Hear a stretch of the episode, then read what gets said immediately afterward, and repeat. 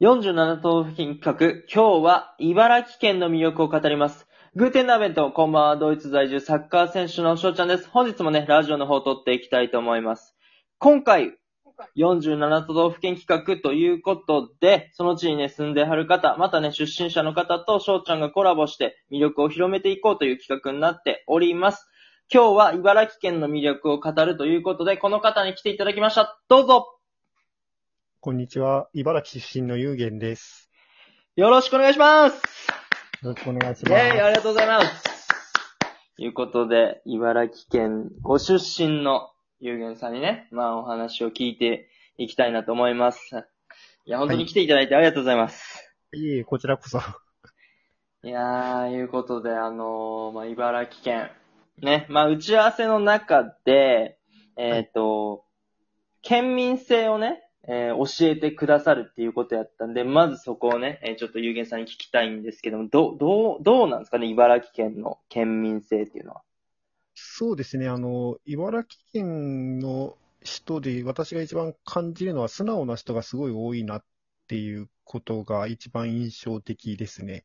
素直な人？ほうほうほう。はいあの、本当にその人に言われたことを素直に受け取る人が多くて、うん。あの、私、まあ、高校までずっと茨城県で、あの、いたんですけども、うんあの、本当にあの、先生の言うことも素直に受け取って、あの、ほとんど反発する子もいなかったうん。ですし、うん。うん。あと、それから、まあ、あの、友達とのコミュニケーションでもあんまりなんか気とかを使わずに、あの、思ったことをそのまま言うっていう人がとても。いいっすね、でもそれは。あとは、あの、すごい真面目な人が多いですね。ほんほんほんほんほん。その素直っていうのと、あの、すごい関連すると思うんですけども、うん。あの、まあ、その、すごい真面目にいろいろ物事を考えるので、あの、自分への評価とかも厳しい人が多いですし、うん。あとそれから、あの、茨城県自体への評価もすごい、まあ、あの、真面目にするので、あの、うん。厳しいっていう人が多いですね。そうなんだ。自分に結構厳しくて。で、そしたら周りとかにも結構厳しくなったりするってことですかね。そうですね、はい。なので、えーっと、まあ、そういうふうな、あの、い真面目で素直っていうふうな性格があってうん、しかも、あの、かなり方言も、うんあの、そっけないんですよね、ほうほうほうほうほう。言い方が。はい。あの、ちょっとあの、私、あの、もともと、あの、東京に両親がいたので、ちょっと茨城弁は喋れないんですけども、うん。あの、すごい、えっと、印象としては、あの、そっけない感じを受けるの、受受けるし、しかも、あの、性格とかも真面目だから、うんあの、あんまり、あの、有友好的な感じは受けないですね。ただ、あの、性格的にはすごいいい人たちばっかりっていう。んんんあのー、そっけなく聞こえても別に悪気はないんだよっていうところですね、多分。そうですね、はい。なるほど、なるほど。そっか。じゃあ、真面目で、素直で、まあ、言いたいこと結構言うっていうタイプの方が多いって感じですかね。そうですね、はい。うんあので、茨城県での県民性をよく言い表す言葉で、あの、うん三っぽいっていうのがありまして、ほう。あの、怒りっぽい、忘れっぽい、秋っぽいっていうのがあるんですね。ははいはいはいはい。あの、これよく表しているなっていうふうに思っていて、怒りっぽいっていうのは本当にその、本当に素直に自分の気持ちを表現するので、うんすぐに喧嘩になるし、うん。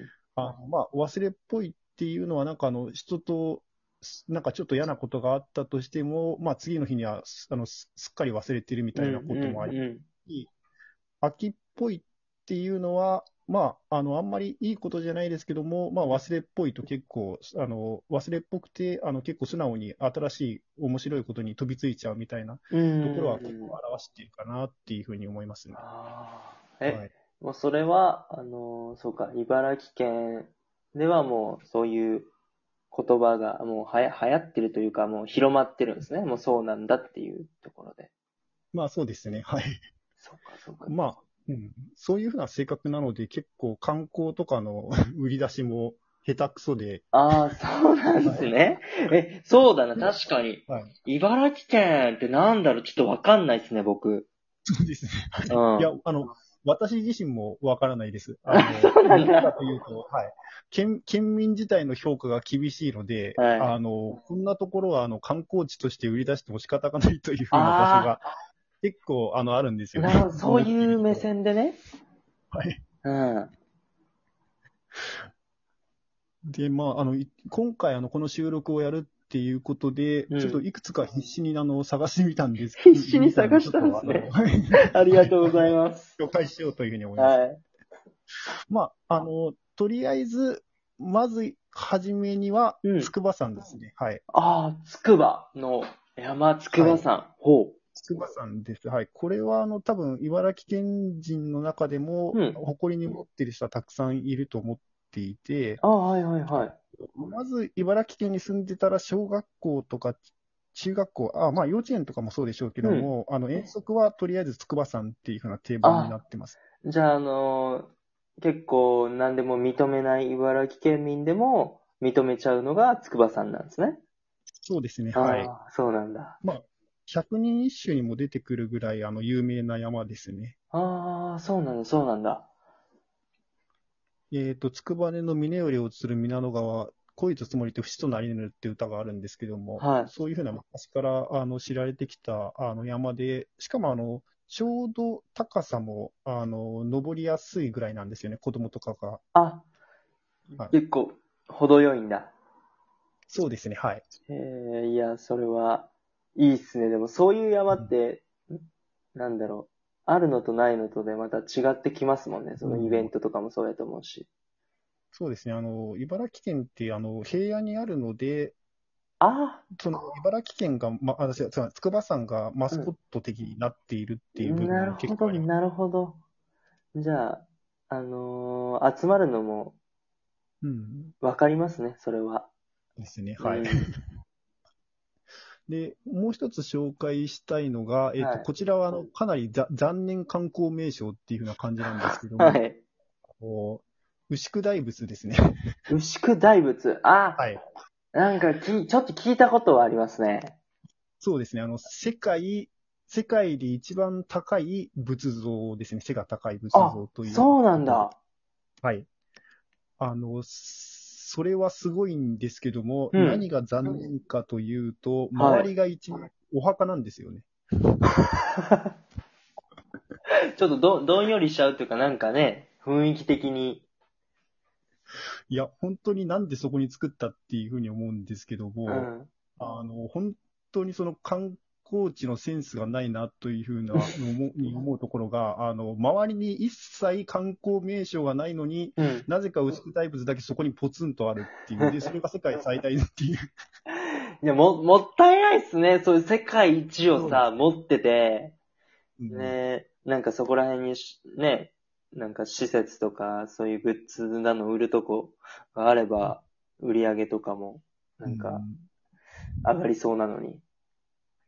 まあそうですね。ただ、ただまあ、あのうん、そこは戦略が、あの悪かったということで、多分あの、思いつきでやったんだろうなっていうふうな、そこの県民性が現れてるなっていうことで、なるほどね。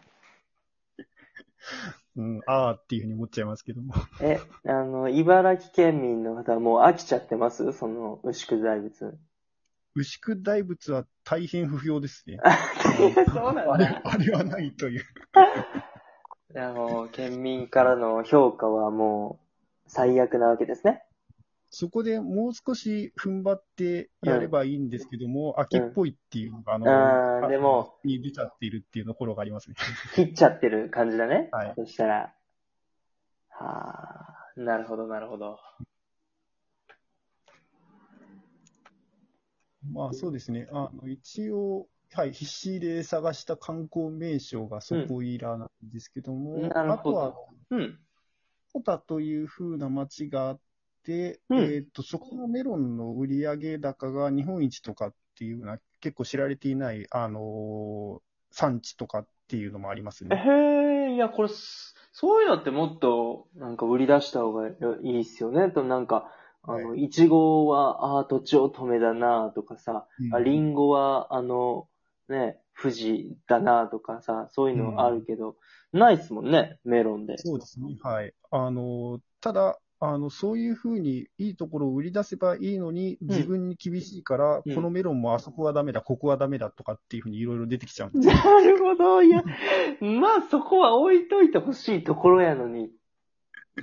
そうですね。あの言言わなければいいのに、あの、ついつい何も考えずにそれをそのまま口に出してしまうという。ああ、そうか、でも、そうか、自分で意識しなくても、そういう考え方というか方向になっちゃうんですね。そうですね。はい。なるほど。いや、面白いな、それ。そっか。それが茨城県のうん人たちの性格なんですね。ああの、県なので、あの、結果的にそれで県の魅力度が、あの、7年連うん続最下位という。いやもうね でも、実際行ってみたら、まあそういうおもろいところもあるし、うん。ね、あそうですねいい人たちにもお会えるし、っていうところですよね。なので、ぜひぜひ遊びに来てくださると嬉しいです。はい。本当に。え、どうなんだろう？その茨城県、県民自体は、その、ん魅力とか最下位とかっていうのにどういう感情を抱いてるのかそれはまあ、妥当な結果だろうなっていうふうにみんな思ってます、な。あ、そう、そういう目線なんだ。自分に厳しいので。そっか、厳しいし、まあ、ないしな、みたいな、そういうことなんですね。そうですね、はい。あー、なるほど。そういうのも県民性から出ちゃうところなんや。いやー、はいっていうところでね、あの今回、有限さんにね、茨城県の、まあ、県民性観光というところで、まあ、魅力の方をね、教えていただきました。ありがとうございました。